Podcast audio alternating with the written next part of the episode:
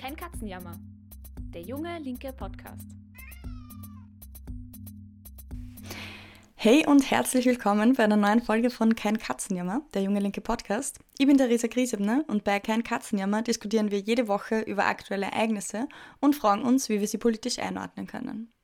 Der Podcast wird gemacht von den Jungen Linken. Wir sind eine kommunistische Jugendorganisation, die in ganz Österreich aktiv ist. Unser Podcast Kein Katzenjammer richtet sich an alle, die politisch interessiert sind oder die es nur werden wollen. Wir nehmen wieder mal auf an einem Abend von einem heißen Sommertag. Und diesen Sommer hat nicht nur die Sonne die Gemüter erhitzt, sondern auch ein ganz spezieller Sommerhit und über den reden wir heute. Seit acht Wochen ist der Ballermann-Hit Laila jetzt in Deutschland auf Platz 1 der Charts. Über 60 Millionen Malen ist er gestreamt worden und zum offiziellen Sommerhit des Jahres gewählt worden. Und das, obwohl manche den Song am liebsten verbieten würden. In der heutigen Folge fragen wir uns, warum ist Laila so extrem eingeschlagen? Was ist die Kritik daran und wie soll man sie als Linke zu diesem sexistischen Partyschlager positionieren? Was hat Ab- und Aufwertung von Musikrichtungen mit der eigenen sozialen Herkunft zu tun? Über all diese Fragen spreche ich heute mit Marina Andreo. Marina kommt aus Kufstein in Tirol. Sie ist im Bundesvorstand der Jungen Linken und leitet dort das Kampagnenteam. Außerdem war sie vor einiger Zeit schon mal im Podcast zu Gast äh, rund um den Gerichtsfall von Amber Heard vs. Johnny Depp. Schön, dass du heute auch wieder da bist, Marina. Freut mich auch, danke für die Einladung. Ich muss ja ehrlich gesagt sagen, ich bin ziemlich spät auf diesen Leila-Zug aufgesprungen, beziehungsweise eigentlich davon abgeholt worden. Als wir vor ein paar Wochen im Treffen vom Podcast-Team damals noch so nicht so ganz im Ernst andiskutiert haben, ob wir eine Folge dazu machen sollen, habe ich das Lied noch gar nicht gekannt. Das war damals ein paar Tage, nachdem die erste Veranstaltung in Deutschland das Lied aus dem Programm verbannt hat. Und seitdem ist diese Leila-Sache aber derart durch die Decke gegangen, dass sie wohl jeder mitgekriegt hat bis jetzt. Magst du aber trotzdem nochmal für alle, die vielleicht auch erst später, so wie ich davon mitgekriegt haben, zusammenfassen, wie so ein plumper Malle-Schlager eigentlich zu so einer hitzigen Politdiskussion im Sommerloch führen konnte? Ja, voll gern. Ähm, ich muss ehrlich sagen, ich habe es eigentlich auch nicht von Beginn an ganz mitverfolgt, weil ich es eigentlich nicht für eine größere Sache gehalten habe. Aber ich habe mich dann vor ein paar Wochen einmal mit ein paar Leute unterhalten, wo wir uns schon ein bisschen drüber gewundert haben, warum eigentlich ausgerechnet der Song sowas ausgelöst hat. Mhm. Und andere vor ihm halt nicht. Und warum das gerade jetzt so thematisiert wird. Aber da hole ich vielleicht eh schon ein bisschen zu weit aus. Zuerst sollte ich noch mal erklären, um was es eigentlich geht. Der Song Laila von DJ Robin und dem Sänger mit dem klingenden Namen Schürze, der maßgeblich für den Text verantwortlich ist. Der hat übrigens 2013 mal einen Nachwuchskontest in Mallorca gewonnen. Mhm. Ähm, ist schon im März dieses Jahres rausgekommen, ist dann aber mit Start der Ballermann-Saison, also erst ab dem Sommer so richtig bekannt worden. Das Lied hat dann auch am 24. Juni als erstes Ballermann-Lied Platz 1 der deutschen Singlecharts erreicht und heute sie dort immer noch. Und am 28. Juli ist der Song sogar zum Sommerhit des Jahres 2022 gekürt worden. Es ist echt so krass, wie dieser Hit durch die Decke gegangen ist. Es fasziniert ja. mich immer noch. Tatsächlich, ja. Äh, voll, wer das Lied kennt, weiß, dass es sie an und für sich nicht allzu sehr von anderen Ballermann-Hits abhebt. Und auch ich persönlich finde, dass es einige Ballermann-Hits gibt, die um einiges unterhaltsamer und eingängiger sind als der. ähm, ja, deshalb würde ich schon sagen, dass der Hype um Laila eher mit der politischen Debatte, die drum entfacht worden ist, zu erklären ist. Woher die kommen ist und was da genau dahinter steckt, können wir aber vielleicht später nochmal besprechen. Nur um mal zu erklären, um was es geht. Der Song Laila ist Anfang Juli von der Stadt Würzburg als Veranstalter von einem Volksfest dort verboten worden. Genauer gesagt hat die Stadt Würzburg eigentlich nur entschieden, dass das Lied nicht auf ihrem Volksfest gespielt werden sollte und hat deswegen den Festzeltbetreiber darum gebeten, dass er dieses Lied eben nicht spielt. Mhm. Laut der Stadt Würzburg und andere Kommentatorinnen ist das Lied sexistisch und sollte deshalb nicht gespielt werden. Ähm, im, im Lied geht es um zwei Männer, die sich auf der Straße treffen und sie unterhalten, wobei einer der beiden dem anderen glücklich erzählt, dass er Puff besitzt, also ein Bordell. Mhm. Und in dem Puff hat er äh, seiner Aussage nach eine Puffmama mit dem Namen Laila, die, und ich zitiere aus dem Songtext, schöner, jünger, geiler ist. Und das ist halt auch der Stein des Anstoßes der Sexismusvorwürfe, die jetzt eben vorgebracht werden. Ähm, dass eben zwei Männer sich darüber unterhalten, wie schön, jung und geil eine Frau ist, ist Objektifizierung im ganz klassischen Sinn die Frau wird lediglich auf ihren Körper reduziert. Außerdem kritisieren viele den Umstand, dass es im Text um Prostitution geht und dies als Lifestyle gefeiert wird, von dem Männer profitieren. Das Thema Prostitution ist in der Linken schon lange eine große Debatte zwischen dem Recht auf selbstbestimmte Arbeit von Frauen und dem ökonomischen Zwang, Sex verkaufen zu müssen, weil man sonst kein Einkommen hat oder direkt dazu gezwungen wird. Mhm. Inwiefern das jetzt tatsächlich ein Verbot war, darüber wird seither ziemlich viel diskutiert. Die Stadt Würzburg hat bereits letztes Jahr für sich entschieden, keine sexistischen und rassistischen Lieder mehr auf ihren Volksfesten zu spielen. Bereits letztes Jahr ist daher das Donaulied, ein altes Volkslied, verboten worden, in dem Vergewaltigung besungen worden ist, äh, wo es in einer neueren Version vom Schlagersänger Mickey Krause dann, also der hat den Text zwar umgeschrieben, aber es ist immer noch offen. Ähm, da, also es sind immer noch Frauen offen als Sexobjekte besungen worden. Mhm. Ja, und auf jeden Fall hat dieses vermeintliche Verbot der Stadt Würzburg äh, und weitere darauf folgende Verbote anderer Veranstalter dann eine riesige Debatte über Sexismus in der Musik, das Thema Verbotskultur und sogar ganz grundlegend über das Thema Freiheit entfacht. Mhm. Danke auch nochmal dir für die Zusammenfassung von dem, was überhaupt passiert ist und worum es überhaupt geht im Lied, dass man einfach weiß, worüber man redet. Ähm, jetzt ist es so, ich kenne ja auch ein paar Schlager- und Ballermann-Songs und es ist jetzt auch nicht der erste Hit mit einem sexistischen Songtext, also der Frauen nur auf ihr Aussehen, ihren Körper reduziert und über uns mhm. Frauen singt, das wären Objekte, die man auf sie einfach so nehmen kann.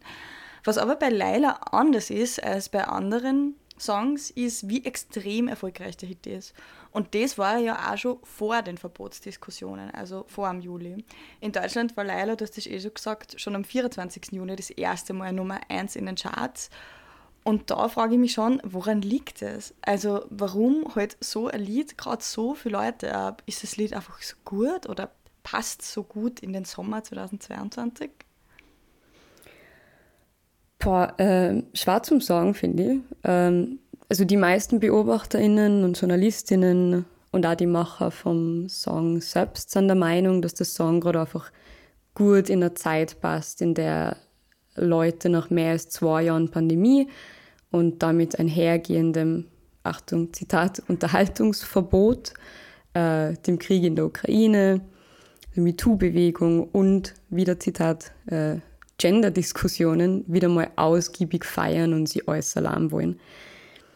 Ich glaube schon auch, dass es dabei viel um eine gewisse Unbeschwertheit geht. Also auch wenn ich die Aussagen zur MeToo-Bewegung, also dem Thematisieren von sexueller Belästigung in der Öffentlichkeit und den Gender-Diskussionen, wie Sie es nennen, absolut nicht teil, weil das meiner Meinung nach schon wichtige Debatten der letzten Jahre waren und immer noch sind, glaube ich schon, dass die Pandemie und die ganzen Krisen, die in letzter Zeit so offen zutage getreten sind, irgendwo den Bedarf geschaffen haben, Spaß zu haben und unbeschwert zu sein. Dass gerade der Song so gefeiert wird, ist aber, denke ich, eher Zufall und hat nicht zwingend was mit dem sexistischen Liedtext zu tun. Also ich glaube, das hätte im richtigen Moment auch ein anderer Ballermann-Hit geschafft. Zumindest bevor die Debatte zur Verbotskultur aufgekommen ist. Mhm. Seitdem kann man schon eine gewisse Trotzhaltung beobachten, glaube ich. Aber ich glaube, ohne die Debatte, ob die jetzt was bringt oder nicht, wäre es halt einfach ein normaler Ballermann-Song gewesen, der nach Zeiten der Entbehrungen und Krisen Leid einfach animiert, ausgelassen zu sein, Party zu machen, den ganzen aufgestauten Frust und die Emotionen beim Feiern und auch Saufen rauszulassen. Die Frage ist da ja dann eher, warum braucht sowas? Also solche Orte, nicht nur jetzt nach Corona, sondern generell, wo man so richtig die Sau rauslassen muss, weil der Alltag sonst anscheinend so zart ist und sie da so viel aufstaut und unterdrückt. Das scheint dann nicht an den Einzelnen zu liegen, sondern in unserer Gesellschaft irgendwie System zu haben. Mhm. Voll. Der Ballermann ist ja nicht nur jetzt ähm, super beliebt nach Corona, sondern generell. Und ich finde auch, wie sowas zahlt es immer aus, dass man nicht nur abstempelt, sondern sich auch fragt, hey, woher kommt das eigentlich? Warum gibt es dieses Bedürfnis, irgendwie das zu machen? Um Leila ist ja, wie du anfangs schon ausgeführt hast, eine hitzige politische Diskussion entstanden, in die sich vor allem in Deutschland auch gefühlt alle eingeschalten haben. Für die einen ist das Lied geschmacklos, es verherrlicht Freiratum und ist damit klar frauenfeindlich. Für andere, du hast es auch schon gesagt, steht das Verbot vom Lied sinnbildlich für Angriffe auf Meinungsfreiheit und künstlerische Freiheit. Wo stehst du da eigentlich in der Debatte? Ähm, gute Frage. Ich tue mir ehrlich gesagt ein bisschen schwer mit der Debatte. Also ganz klar, Sexismus und sexistisches Verhalten werden durch Musik reproduziert und sollten deshalb thematisiert werden. Angesichts der Tatsache, dass es aber so unendlich viel Musik gibt, die angefangen bei anderen Schlager- und Ballermann-Hits bis hin zu Hip-Hop, Pop oder sonstigem voll von sexistischen Inhalten ist, über die aber niemand redet, ist das Ganze für mich gerade eher eine Scheindebatte. Mhm. Wie gesagt, es ist gut und wichtig, über die Inhalte zu sprechen, die uns im alltäglichen Leben über Werbung, Musik, Film und Fernsehen beeinflussen. Darüber, was uns da eigentlich vermittelt wird und wie deshalb bestimmte gesellschaftliche Umstände reproduziert werden. Das müsste dann aber konsequent passieren und das ausgerechnet Laila neben all die anderen sexistischen Ballermann- oder Hip-Hop-Tracks rausgepickt wird, ist halt meiner Meinung nach alles andere als konsequent. Und da frage ich mich schon, wo das eigentlich herkommt. Also die Frage stellt sich, warum ausgerechnet der Song jetzt zum Stein des Anstoßes geworden ist, mhm. über Sexismus in der Musik zu reden. Wobei die Debatte ja nicht mal auf Musik im Allgemeinen ausgeweitet wird, was ich halt genau so problematisch in der Debatte finde. Es wird ja rein gar nichts verändern, wenn der eine Song verboten wird wegen sexistischen Inhalten, während man über alle weiteren schweigt. Im Gegenteil, und das merkt man eh ganz stark gerade, die Leute gehen in eine gewisse Trotzhaltung und erheben das Lied zu mehr, als es eigentlich ist, geben dem Lied irgendwie einen Märtyrerstatus im Kampf um persönliche Freiheit. Mhm. Aber das heißt, du würdest eigentlich sagen, weder noch, also weder ist es viel frauenfeindlicher als andere Lieder, die wir zum Teil im Radio hören oder die auch in den Charts durch die Decke gehen, obwohl das ja auch ehrlich gesagt eigentlich Notsache ist, weil das zeigt uns vielleicht auch, wo die Frauenbewegung und die Frauenbefreiung im Moment steht, nämlich nicht so gut. Und dass es die Meinungsfreiheit bedrohen soll, ist ein bisschen Strohpuppe, weil selbst ich höre den Song mega oft zufällig irgendwo, sei es im Park, sei es im Zug oder auch im Radio. Was aber mega spannend ist, ist auch, was du gesagt hast, dass es gerade bei dem Lied jetzt Kritik gibt und bei anderen nicht, was ja inkonsequent ist eigentlich. Jetzt kann man sagen, ja, Laila ist jetzt ehrlicherweise keine hochkulturelle Offenbarung, nicht nur wegen den plumpen Inhalten jetzt im Refrain, schon auch wenn man sich die Strophen anschaut, wird dann Gesicht auf nicht oder da auf Haar gereimt. Also so Muttertagsgedichte in der Volksschule sind da meistens ähnlich raffiniert, was da so die Reimtechnik angeht. Mhm. Aber ähnliches kann man wahrscheinlich über viele andere Malle-Hits sagen. Trotzdem frage ich mich, ob das die Verachtung erklärt, die diesen Malle-Schlagern in weiten Kreisen entgegengebracht wird. Wie stehst du da dazu? Ist das einfach objektiv schlechte Musik? Oder steckt da auch sowas wie ein Kulturkampf bzw. eine Verachtung von gewissen sozialen Gruppen eigentlich dahinter? Hm, naja, ich, ich weiß nicht. Ich finde es eigentlich nicht möglich, über objektiv schlechte Musik zu reden. Mhm. Ich glaube, da kann man so viele verschiedene Maßstäbe anlegen und Musik hat so viel mit Emotionen und Lebensumstände und Erfahrungen zum da, dass es sowas wie objektiv schlechte Musik nicht gibt. Mhm. Natürlich gibt es Sachen, die technisch anspruchsvoller sind als andere. Und wenn ich das als Maßstab hernehme, wird es objektiv schlechtere Musik schon geben. Und demnach werden Ballermann-Schlager auch recht eindeutig objektiv schlechter sein. Aber wer entscheidet dann, welcher Maß wir da anlegen sollten. Mhm. Natürlich, wie gesagt, Ballermann-Hits haben meistens sehr einfache, sie durchgehend wiederholende Texte, einfache Melodien und einfache Beats. Technisch sind sie also sicher um einiges weniger anspruchsvoll als die eine oder andere Rockballade oder der Hip-Hop-Track mit tiefgründigen Lyrics. Mir kommt nur vor, bei anderen technisch wenig ansprüchigen Musikgenres ist es die leider ein bisschen wurscht. Also das kann natürlich auch sein, dass Schlagerhits bei uns einfach generell sehr bekannt sind und sie deshalb mehr gehasst werden als andere einfache Musikgenres. Man merkt aber schon auch bei vielen Popsongs, die bei uns im Radio rauf und runter laufen, mittlerweile, wie einfach und repetitiv die Texte da sind und wie wenig anspruchsvoll der Aufbau der Songs auch ist. Mhm.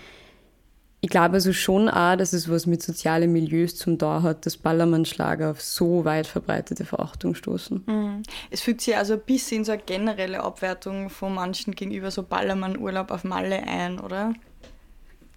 Ja, voll. Du hast ja eh selbst letztes Jahr mal im Podcast zum Thema Urlaub schon mal ganz kurz angeschnitten. Aber es gibt da schon eine deutliche Tendenz, dass man sich irgendwie über Leute lustig macht, die am Ballermann Urlaub machen. Und wie du es eh auch gesagt hast, steckt da schon eine gewisse Abwertung anderer sozialer Milieus und eine damit einhergehende Aufwertung des eigenen Milieus dahinter. Mhm. Urlaub ist unfassbar teuer und immer nur können sie extrem viel Haushalte gar keinen Urlaub leisten ja nicht mal den Eintritt ins Schwimmbad in der Stadt, in der sie leben.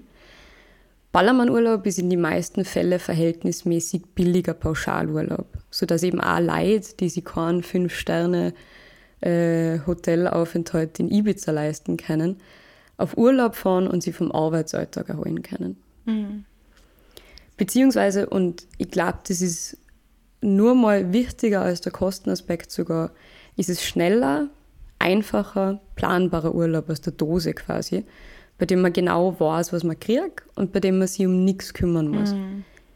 Gerade in akademische und besser verdienende Schichten, beziehungsweise auch in studentische Kreise, sind ausgefuchste, kreative und kulturell oder sportlich anspruchsvolle Urlaube mittlerweile sowas wie ein Statussymbol.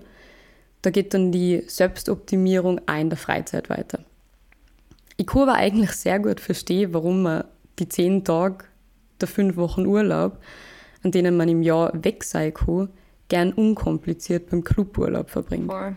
Mittlerweile verstehe ich es auch. ja. ähm, auf Leute, die das machen, werden aber viel zu oft von oben herabgeblickt und sie werden verachtet dafür, ihren Urlaub feiernd am Ballermann zu verbringen, statt im Wellness-Aktivhotel im Zillertal beim Yogakurs oder in Wien beim Museumsbesuch. Mhm indem man andere Menschen für ihre Lebensweise herabwürdigt, auch wenn diese nur ihren Lebensumständen und Möglichkeiten entspricht, kann man sich selbst in eine bessere Position überhöhen und Genugtuung davon erfahren, sie einen in die eigenen Augen besseren Urlaub leisten zu können. Mhm. Voll.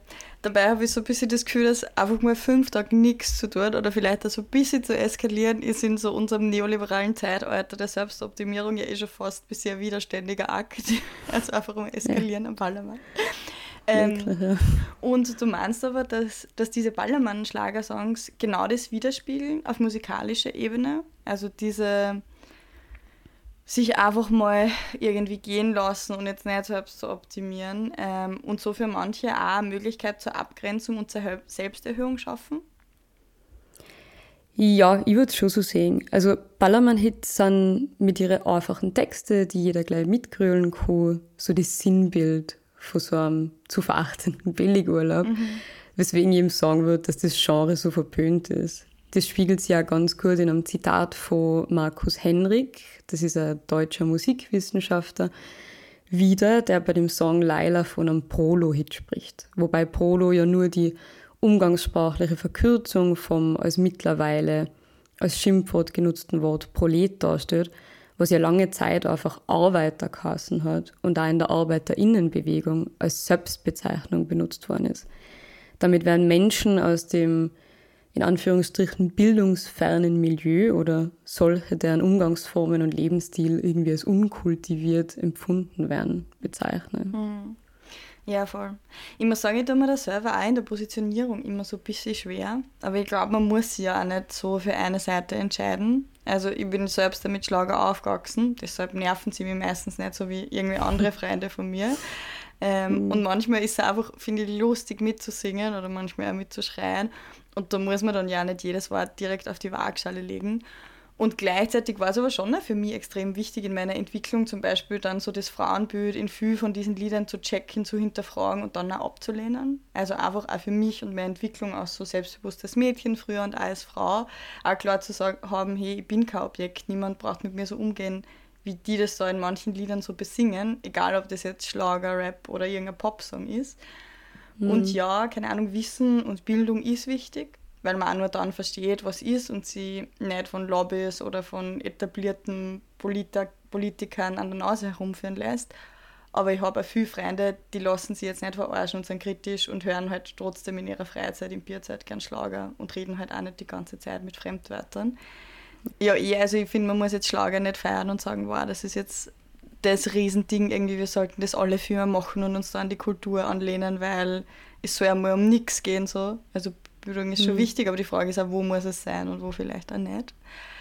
Aber um jetzt wieder zu Laila, zum Hit zurückzukommen. Wir haben vorher schon besprochen, dass so Schlagerhits eigentlich einen sehr einfachen Aufbau haben und jetzt auch reimtechnisch, inhaltlich super einfach sind. Aber das Faszinierende ist ja schon, vor allem an Laila, dass in den vergangenen Jahren kaum ein Schlagersong erfolgreich, so erfolgreich war wie Laila. Schauen wir uns das vielleicht nochmal genauer an. Was würdest du sagen, was macht so einen erfolgreichen Malle-Hit aus? Und wie funktioniert diese Mallorca-Schlagerindustrie überhaupt? Ja, das ist eine sehr gute Frage. Ähm, ich weiß eigentlich auch nicht so genau, was Laila gerade so ultra erfolgreich macht im Vergleich zu anderen Liedern. Ähm, sonst wäre die Versuchung recht groß, selbst den nächsten Hit zu schreiben und mit einem Sommer Ballermann einfach ausgesucht zu haben. Ich wäre großer Fan. DJ Marina bringt den nächsten Ballermann-Schlager raus. Das wäre nice. Passt. Machen wir ein gemeinsames Projekt draus oder so. äh, voll. Genau, aber eigentlich ist das Vorhaben, einen neuen Partyschlager zu sch also schreiben zu wollen, selbst schon ein bisschen was Paradoxes. Ähm, weil das Ding ist ja, man geht ja nicht zum Bierkönig oder in andere solche Lokale, weil man neue Musik kennenlernen will, sondern man will dort Lieder hören, die man schon kennt und bei denen man sofort problemlos mitsingen kann. Mhm was für Radiomusik schon immer gehalten hat, also dass man sich an, die gerade herrsch also an den gerade herrschenden Sound anpassen muss und möglichst wenig davon abweichen darf, damit ja keiner wegschaut, gilt ja für einen Ballermann-Hit in zugespitzter Form sogar. Also das macht es für einzelne Sänger und Sängerinnen vor allem wichtig, einmal einen richtig großen Hit zu landen. Bei Jürgen Drews war das ja ein Bett im Kornfeld, bei Miki Krause Zehn nackte Friseusen und bei Ike Hüftgold, dem Produzenten von Laila, das lyrische Meisterwerk. Wir kennen es, glaube ich, alle und es ist äh, immer wieder ein Ohrwurm, finde ich. Äh, dicke Titten Kartoffelsalat. Wahnsinn. Mhm. Kreativ. Ja. ähm, genau. Umgekehrt kommen wir mit einem großen Hit also gut wie Aussagen eigentlich. Also Markus Becker hat ja auch mit dem Roten Pferd, das glaube ich auch jedem ein Begriff ist, schon über zehn Jahre lang äh, Auftritte in, in, in Malle und verdient einfach immer nur sein Geld damit. Das ist so ein Wahnsinn. Aber genau an diese Songtitel, also zehn nackte Friseusen, dicke Titten, Kartoffelsalat, an die habe ich denken müssen vorher, wie wie, wie ich gesagt habe, diese Abgrenzung war für mich auch wichtig, so in ja. meiner Entwicklung. Und ich glaube schon auch, dass zumindest bei den Leuten, die da mitsingen, oft eine große Portion Ironie dabei ist, weil es schon auch zum Teil von der Absurdität lebt, von diesen Texten. Ja, ja schon. Also ich hoffe es zumindest. ähm, ja, Schreibt es uns unbedingt auf Instagram, falls es nicht so ist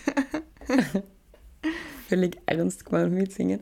Ähm, na voll. Und du hast das Ganze ja vorher als Industrie bezeichnet und äh, ich finde diese Beschreibung äh, sehr treffend, muss ich sagen. Ähm, weil mittlerweile weiß man ja, dass da einige große Player dahinter sind, die einfach einen riesigen Teil von dem Business kontrollieren. Gerade äh, Ike Hüftgold, der eben, wie gesagt, Laila auch produziert hat, hat sich auf das Großmachen von Party-Schlager-Stars spezialisiert. Also das war vor ein paar Jahren zum Beispiel Lorenz Büffel mit äh, dem Song Johnny Depp. Ähm, das kennst du sicher auch. Ja, ich habe schon ein Album davon. Depp, ah ja, Depp, voll. Depp, Johnny Depp. voll. Ähm, oder auch dieses Jahr Julian Sommer mit seinem ähm, Ballermann-Hit Dicht im Flieger. Ähm, voll, also das ist so der, der zweite Ballermann-Hit, der dieses Jahr so lange in die deutschen Charts war. Ähm, Ike Hüftgold, unsere Produktionsfirma Summerfield Records, gehen da auch ganz offen damit um. Also, dass sie verschiedene Produkte am Markt positionieren, um den Markt einfach möglichst gut abzudecken.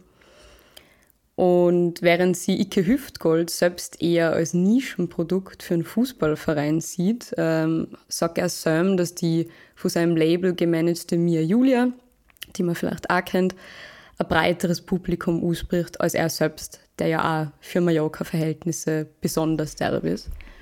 Mhm. Ähm, voll. Und spannend finde ich übrigens auch, dass mir bei meiner Recherche aufgefallen ist, was für absolut normale Tätigkeiten für, für diese Malle-Stars neben ihren Auftritten so nachgehen. Also Miki Krause zum Beispiel, den man ja auch von Finger im Po Mexiko kennt, äh, investiert in Doppelhaushaften. Mhm. Ike Hüftgold über, den ich jetzt eh schon geredet habe vorher, besitzt einen Gartenbaubetrieb mit über 20 MitarbeiterInnen. Mhm. Julian Sommer von, äh, wie gesagt, dicht im Flieger, ist eigentlich Autoverkäufer und Tobi, der auf Mallorca mit Hits wie Saufi, Saufi, Saufi begeistert hat, ähm, hat nebenbei Zahnmedizin studiert und ist seit 2017 in Deutschland einfach Zahnarzt. Mhm. Also Doppelhaus, Garten, Auto. Das hört sich schon fast nach einer Parodie auf ein Klischee-Deutsch an. Und dann zwischendurch ein bisschen Saufi, Saufi, Saufi. Irgendwie zum genau. Ausgleich. ich finde aber, was, was ich verstehe, es hat so eine gewisse Leichtigkeit auch in dieser Ironie, so sich selbst und alles nicht so ganz ernst zu nehmen. Irgendwie habe ich manchmal das Gefühl. Ja, voll. Ich finde auch. ähm, ich, ich denke, das ist schon auch beabsichtigt irgendwo in dem Ganzen. Ähm, ja, voll. Ähm, aber eben, wie gesagt, das, das Ganze klingt ein bisschen wie, wie eine Parodie auf den Klischee-Deutschen und ähm, ja, wie sehr das jetzt Zufall ist oder tatsächlich elementar für das Ballermann Erfolgsrezept ist, kann ich nicht so sagen, aber ähm, Ike Hüftgold-Söm hat schon immer gesagt, dass seine Erscheinungsform als Typ von nebenan mit einem leichten Bierbauch essentiell für sein Image eigentlich ist. Mhm. Und ich finde, es macht schon Sinn, sich also bis zu auf das zu spezialisieren, weil man kann schon auch super viel Geld damit machen, auch wenn man den normalen Brotberuf hat. Aber wenn man jetzt acht Wochen auf Platz 1 ist, wie mit Leila, hat man vielleicht schon zum Teil ausgesagt oder ein bisschen was angespart damit. Ja, voll. Und ich, ich finde es sehr interessant, äh, dass viele Ballermann-Stars da eigentlich sehr ehrlich damit sind eigentlich, also dass sie ihren Job nicht als künstlerische Selbstverwirklichung sehen, sondern eben als Job, mhm. beziehungsweise als Kompromiss mit den wirtschaftlichen Umständen dieses Showbusiness einfach umzugehen. Ähm, Jürgen Drews zum Beispiel, der selbsternannte König von Mallorca, der schon seit fünf Jahrzehnten äh, auf Mallorca auftritt, war laut eigener Aussage nur einmal wirklich betrunken, mhm. das nach seinem Abitur, und hat in einem Interview mal gemeint, dass er den Ballermann eigentlich gar nicht so mag. Mhm. Ike Hüftgold wollte eigentlich auch Rockmusiker werden, hat dann versucht, Schauspieler zu werden und hat schließlich Kinderhörbücher aufgenommen, Spannend. was auch völlig absurd ist. Ja. ähm, eben wenn man weiß, was er jetzt so macht. Ähm, genau. Und jetzt ist er halt bei den Ballermann-Hits gelandet und ist Millionär geworden damit. Mhm. Also kann man sicher, also war sicher von den Dingen, die er versucht hat, das mit dem er am leichtesten Geld machen hat, kann er jetzt. Ich vermute auch, ja. Ähm, voll. Und historisch war der Partyschlager für ganz viel einfach ein Kompromiss. Also das Ganze hat ja in die 1970er eigentlich bis bisschen angefangen. Da war ja der deutschsprachige Schlager schon riesig groß. Die Schlagersänger von damals waren Teenager-Idole und sind mit allem drum und dran in der Bravo gefeatured worden. In die 1980er war das dann aber vorbei. Also da hat so dieser Hype um den deutschen Schlager ein bisschen aufgehört und viele haben dann schauen müssen, wo sie wirtschaftlich bleiben. Ähm, und in die Jahrzehnte danach ist es dadurch dann teilweise auch zu einer Verschmelzung von diesem klassischen Schlager und dem Partyschlager, über den wir eben heute reden können. Mhm. Gibt es dann was, was so diese Ballermann-Songs heute dann so ganz besonders macht? Alles in allem glaube ich, dass sie im Ballermann-Hit viele Aspekte der modernen Musikindustrie nochmal zuspitzen einfach. Also vor allem dass man systematisch das Rad eben nicht neu erfinden darf, um massenwirksam erfolgreich zu sein, sondern einen bestehenden Sound möglichst gefällig und schlau vermarktet neu verpacken muss. Mhm. Die meisten Pop- oder Indie-Songs sind ja auch nicht erfolgreich, weil sie musikalisch so innovativ sind. Das merkt man auch schon dadurch, wie groß die Rolle von Coversongs in der Chartmusik ist. Und das meine ich jetzt gar nicht unbedingt kulturpessimistisch. Ich glaube, es ist einfach ein Bedürfnis von vielen Menschen, sie beim Musikhören, beim Autofahren oder Feiern einfach nicht nur zusätzlich anstrengen zu müssen. Das kenne ich selbst auch extrem gut. Mhm. Ähm, und vor allem beim Autofahren hoch ja oft einfach Lieder, wo man Text halt einfach kennt, wo man im Auto mitschreit, mitsingt. Und das war eigentlich auch historisch schon sehr oft so. Also viele der heute geläufigsten Melodien von Mozart zum Beispiel sind als Hintergrundmusik für aristokratisches Sauf- und Essgelage komponiert worden. Okay. Und, ja, äh, und haben wahrscheinlich in vielerlei Hinsicht mehr mit moderner Unterhaltungsmusik als mit den großen Messen und Sinfonien von Mozart zu tun, die halt heute so äh, hm. am bekanntesten sind eigentlich. Spannend. Ähm, Fun Fact am Rande. äh, ja, habe ich tatsächlich bis zur Recherche auch nicht gewusst. Mozart hat übrigens auch obszöne Spaßlieder geschrieben, äh, wie zum Beispiel den Kanon Leck mich doch im Arsche. Ähm, übrigens spannender Text da, also wenn es interessiert, gerne einfach googeln. ja, es ist unterhaltsam. Äh, voll. Und das war dann wahrscheinlich so ein bisschen das Pendant der Wiener Klassik zu Mickey Krauses Finger im Po Mexiko. ja, guter Vergleich.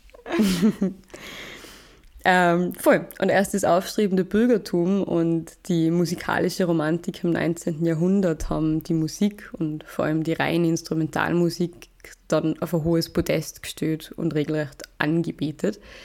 So diese moderne, andächtige Konzertkultur ohne Klatschen und mit absoluter Stille im Publikum ist da, glaube ich, so entstanden. Ne? Und aus der Zeit Kimba die strenge Unterscheidung von Kunstmusik und Unterhaltungsmusik und diese krasse Abgrenzung des kunstaffinen Bürgertums von der niedrigen Unterhaltungsmusik, die ja nicht der Musik wegen existiert, sondern als reine Zweckmusik. Mhm. Damit will ich ja gar nicht sagen, Rock, Pop, Indie, Schlager, Ballermann, dass das alles das Survey ist, weil das ja alles kommerzielle Unterhaltungsmusik ist. Natürlich gibt es zwischen diesen Genres große Unterschiede und es würde gerade diese fragwürdige, strenge Abtrennung von Kunst und Unterhaltungsmusik nochmal bestärken, da einfach alles in einen Topf zu werfen. Was ich aber sagen will, ich finde es eigentlich sympathisch, dass die Ballermann-Musikszene keinen Hehl aus dem Zweckcharakter ihrer Musik als Feiermusik macht und sie auch nicht dafür schämt. Mhm. Wir haben jetzt schon die ganze Zeit über Ballermann und Mallorca-Musik geredet. Aber wie ist es überhaupt eigentlich dazu gekommen, dass Mallorca jetzt diese Feierinsel ist? Und woher kommt da die Verbindung zwischen Mallorca und Partyschlager? Das war doch sicher nicht immer so. Ja, ich finde, äh, die touristische Entwicklung von Mallorca ist politisch eigentlich um einiges spannender als diese Verbots- und Freiheitsdiskussion rund um Ballermann-Lieder. Man kann da nämlich sehr gut einige Entwicklungen vom Kalten Krieg und vom Mythos um das westdeutsche Wirtschaftswunder nachempfinden. Mhm. Also angefangen hat alles in die 1950er Jahre. Da ist so der Flugtourismus so langsam in Schwung gekommen. Der deutsche Flugdienst, der heute bekannt ist als Condor, also die Charterlinie der Lufthansa, hat als eines der ersten Ziele nämlich Mallorca angeflogen. Mhm. Interessant ist es vor allem, weil Spanien damals ja nur nach einem sehr blutigen Bürgerkrieg in den 1930er zwischen den linken Republikaner und dem katholischen Faschisten Franco, der ja auch von Hitler militärisch unterstützt worden ist, eine Diktatur war. Mhm. Also zu dem Zeitpunkt, wo die, wo die, die ersten Flüge nach Mallorca organisiert worden sind, war Spanien eine Diktatur. Ne? Und auch wirtschaftlich war Spanien damals noch schwer vom Krieg gezeichnet und, und hat ausländische Devisen braucht. Mhm. Und das Einfliegen von deutschen Touristen mit D-Mark in der Tasche war da ein willkommenes Konzept. Dass das so durchgegangen ist, war ein Symptom des Kalten Krieges.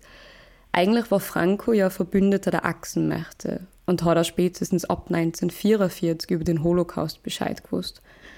Durch die strategische Wichtigkeit Spaniens im Kalten Krieg hat man das Franco-Regime aber ab den 1950ern rehabilitiert, in den westlichen Block eingliedert und auch finanziell unterstützt. Mhm. Damit hat man das Regime vor dem wirtschaftlichen Kollaps bewahrt und noch gut zwei Jahrzehnte am Leben erhalten. Den Mallorca-Tourismus kann man da als einen Aspekt davon sehen. Die Condor war ja damals auch teilstaatlich. Mhm. Am Anfang war Mallorca-Urlaub aber nur absoluter Luxus. In die 1960er sind dann aber die großen Kaufhäuser, man kennt sie eh, äh, Quelle, Neckermann zum Beispiel, mit Pauschalreisen nach Mallorca ins Geschäft eingestiegen und haben diese Reisen einfach erschwinglich gemacht für die breite Masse. Das vor allem durch enormen Preisdruck auf die Hotels vor Ort. Da ist Mallorca-Urlaub dann zum Symbol des Wirtschaftswunder geworden, das auch bis tief in die Mittelschicht und teilweise auch die Arbeiterinnenschicht gereicht hat. Die enorme Kaufkraft der D-Mark in Spanien hat er sicherlich zum D-Mark-Nationalismus beitragen, der extrem wichtig für die deutsche Nachkriegsideologie war. Mhm. In den 1970er ist dann schon langsam der Partytourismus losgegangen. Heute behaupten vor allem die Kölner, dass sie die Karnevalskultur und das deutsche Bier auf die Insel gebracht haben. Die 1970er waren auch, wie ich vorher schon gesagt habe, die goldene Zeit des Schlagers und man hat dann auch rasch angefangen, große Schlagerstars auf die Insel einzufliegen. Und auch wo dann dieser Schlagerhype, wie ich vorher schon gesagt habe, in Deutschland abgeflacht ist, ist er auf Mallorca geblieben und hat sich in eine ganz eigene Richtung entwickelt. Und das erklärt das ganze Genre vielleicht ein Stück weit historisch. Mhm, extrem spannend, aber was da so politisch dahinter steckt, dass, dass das quasi der Ort dafür geworden ist. Mhm. Jetzt würde mich interessieren, hat das den Menschen, die auf Mallorca leben, zumindest auch was braucht? Also denen auch wirtschaftlich?